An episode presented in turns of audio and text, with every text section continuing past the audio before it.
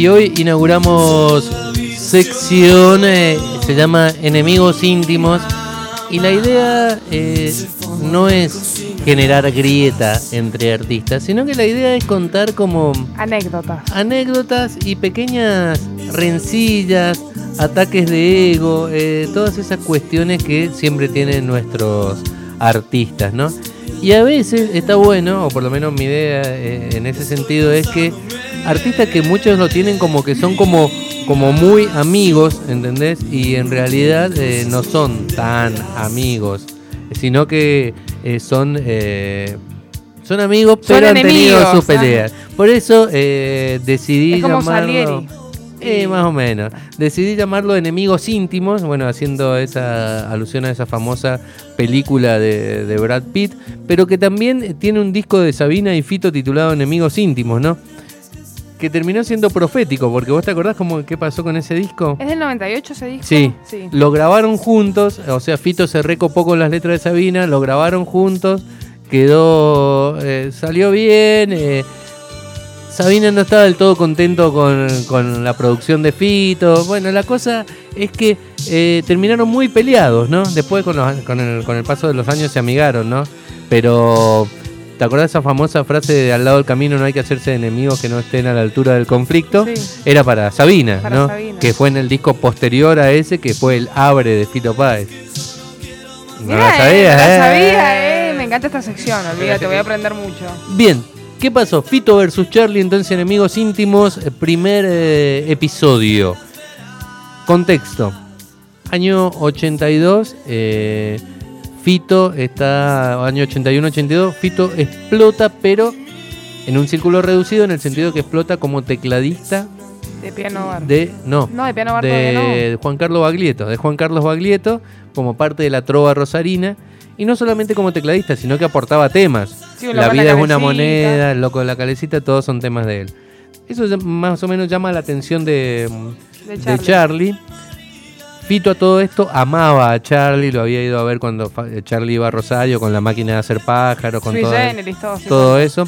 Y eh, entonces Charlie lo convoca para la banda de eh, Clicks Modernos, ¿no? La que tenía a Hit y a Fabiana Cantilo. Era Hit, Fabiana Cantilo y Charlie, solo banda. Ey, Charlie, perdón, y Fito, solo como banda de Charlie. Increíble, o sea, el nivel La banda. Explotaba. Imagínate tenerlo a Fito para tu banda, ¿no? Y Fito es un artista ahora que es solista y todo. No, no, no. Está. Él te toca el piano, ¿entendés? Él es mi banda. Bien. Tremenda banda. eh, Fito siempre cuenta con emoción cuando lo llamaron a, a las oficinas que creo que era de Daniel Greenbank en ese momento, que era el manager de Charlie, y le ofrecieron el sueño del pibe, estaba recontento, dice. En esa época yo era muy hippie, era estar todo el día fumado, con la misma ropa, eh, no iba más allá de eso su vida y tocar para, para Baglietto. Pero ahí también eh, Emi también se da cuenta, la compañía discográfica dice, este pibe hace canciones. Tiene año 83, 84, 21 años. ¿Tiene sus canciones? Tiene una onda eh, cercana al, al rock, eh, ¿cómo lo podemos llamar? Hegemónico, Al rock, sí, al rock... eh, A la, a la ola que estaba pasando en ese momento. Exactamente, a lo que estaba pasando en ese momento. Y eh, entonces le ofrece grabar un disco solista, ¿no? Ahí estamos escuchando, ¿te acordás de Viejo Mundo? Sí. Que tiene un comienzo medio bajo, pero bueno. Del 63, güey. Ahí está. Bien. Y eh, en realidad eh, lo que hace Fito es que graba su, su primer eh, disco solista y eh, le empieza a ir bien. Empieza a tener como la aprobación de la crítica, que ve como un nuevo talento, hasta casi te diría un nuevo Charlie. ¿Entendés? Y el, apoyo, joya. el apoyo de una parte del público. Y parece, dicen las malas lenguas, acá empieza la- el, el versus, que a Charlie eso le da un toque como de envidia. Y Charlie, que ya pisaba los 30, era como que tenía entre sus filas al que le podía hacer sombra.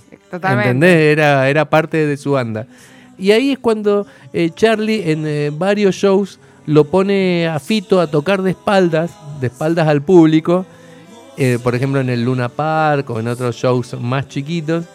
Y eh, la gente en los correos de lectores, que eran como los foros de la época o las redes de la época, los correos de lectores de la revista Pelo, Canta Rock, eh, Rock and Pop salió un poco después, empieza a decir, Charlie, empiezan a mandar cartas, Charlie, sos un viejo acabado y no le das lugar a los nuevos talentos, ¿entendés? Y empieza como esa polémica. Encima en esa época a Charlie también se lo acusaba medio de, haber, de hacer música comercial. Cuando existía la música comercial era como era el rock versus la música comercial. ¿Por qué? Porque había sacado clics modernos que tenía temas bailables. Antes el rock argentino no se bailaba en las discotecas. Entonces Pero pasó era como... igual por la dictadura eso, que no querían que pasaran la, la música bailable que había era música extranjera y claro, no la totalmente, inglés, totalmente. Era, era medio mal vista la música. Ah, bueno, hay una famosa etapa de un expreso imaginario, de la revista Expreso Imaginaria, con John Travolta eh, como con un tomatazo, una foto como con un totazo, con tomatazo como diciendo esto no queremos, ¿no es cierto? Pero bueno, eh, encima que está siendo cuestionado Charlie, tiene también esos problemas ya con lo de bajarse los pantalones, con recitales en, un par de provincias, Córdoba, si mal no recuerdo. Entonces está siendo como cuestionado y aparece como este nuevo talento a hacerle sombra y encima dentro de su banda, ¿no?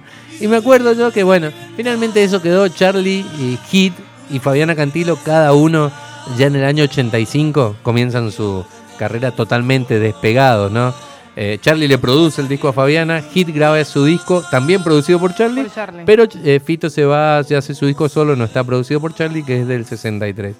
Y eh, con el paso de los años siempre Fito le rindió pleitesía a Charlie, pero un par de veces le preguntaron por esos comienzos y dijo, sí, el flaco me, tenía, me, ponía a tocar de espalda, qué hijo de puta, como riéndose, ¿entendés? Pero nunca le dio como asidero del todo a esa polémica. pero en esa época era posta que era muy fuerte la polémica, ¿no? Era como Charlie, el consagrado, el que ahora hacía música comercial, que no dejaba crecer a los nuevos talentos como eh, Fito Páez quedó ahí. tenía una parte, tenía una carrera, tenía ahora esa crítica.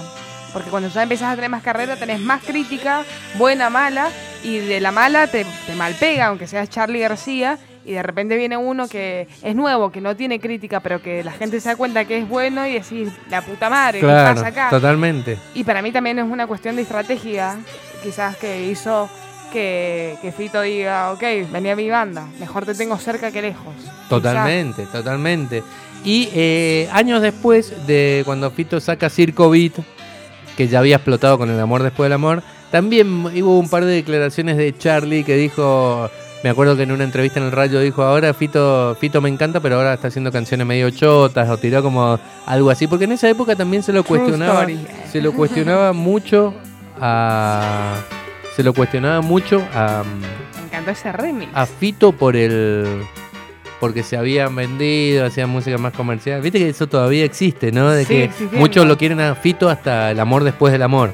Después dicen que ya no es el mismo de antes. Y a mí ponerle Fito me gusta más hasta después de. O sea, para mí ese es el antes y el después. Es como. Es el que parte la carrera en dos de. Y, lo, noto musicalmente también, ¿entendés? Es como. No sé, distinto. Totalmente, totalmente. Obvio, hay temas que me gustan después del amor, después del amor. O sea, el Circo Beat me encanta. Pero. No me genera quizás lo mismo que antes. Totalmente. Sí. Me parece que también es imposible no relacionarlo con la exposición que tenés. Le pasó a Calamaro en la época de alta suciedad, le pasó a Miguel Mateo en la época de Rocas Vivas. Todo artista que explota eh, masivamente empieza a ser cuestionado porque se vendió, porque ya no es la misma música no, de a veces no se te termina ocurriendo y terminás haciendo música que es supuestamente comercial, pero en realidad es lo que te sale y no es que sea comercial. Por ejemplo, hay una anécdota de, de Kino eh, que Sí. Había una, una anécdota de Kino, que Kino, por ejemplo, que estaba haciendo la tira de Mafalda, le estaba haciendo re bien y que de repente era una laguna a su cabeza, no le salía nada y el tipo y el tipo nada, tenía que, o sea, se, acostaba a la cama a llorar, o sea, se tiraba a llorar, a llorar, a llorar y de repente hasta le, volvía a salir algo. Pero es así, o sea, hasta, hasta los grosos les pasa eso. Sí, totalmente. Bien, enemigos íntimos, tengo uno... Eh, eh, Papo Espineta, eh, hay varias ahí también anécdotas alrededor. aunque se admiraban y se querían, eh, pasaron por varios problemas. Tengo también un Charlie Spinetta. Charlie Eh, Spinetta. Charlie Spinetta, El- que para todo el mundo queda que se aman. No, es, no fue tan así. Y así tengo un montón de enemigos íntimos. O sea, la idea no es Soda versus Redondo, sino la idea Solari versus Indio Solari versus Spinetta. También tengo unas declaraciones de ambos así. Luca versus Spinetta. También bueno, ah, Luca versus Spinetta. sí. Así que vamos a seguir con estos vez, enemigos bueno. íntimos. Cerramos con lo que vos digas. Sergio, si se quieren comunicar, lo pueden hacer al 2615-737049 o por nuestro Instagram, arroba tomémonos un tiempo, guion bajo. Esta sección va a salir todas las semanas. Sí, y va a estar subida al podcast, al podcast. de Spotify. También nos pueden buscar en como tomémonos un tiempo en Spotify. Perfecto, que ahora sí. Musiquita y nos quedan todavía varias entrevistas. eh, Brenda News. Brenda News, tenemos de todo en el programa. de- Así que vamos a escuchar ahora algo de Charlie. Me Exactamente. encanta que sea de Charlie. Oh,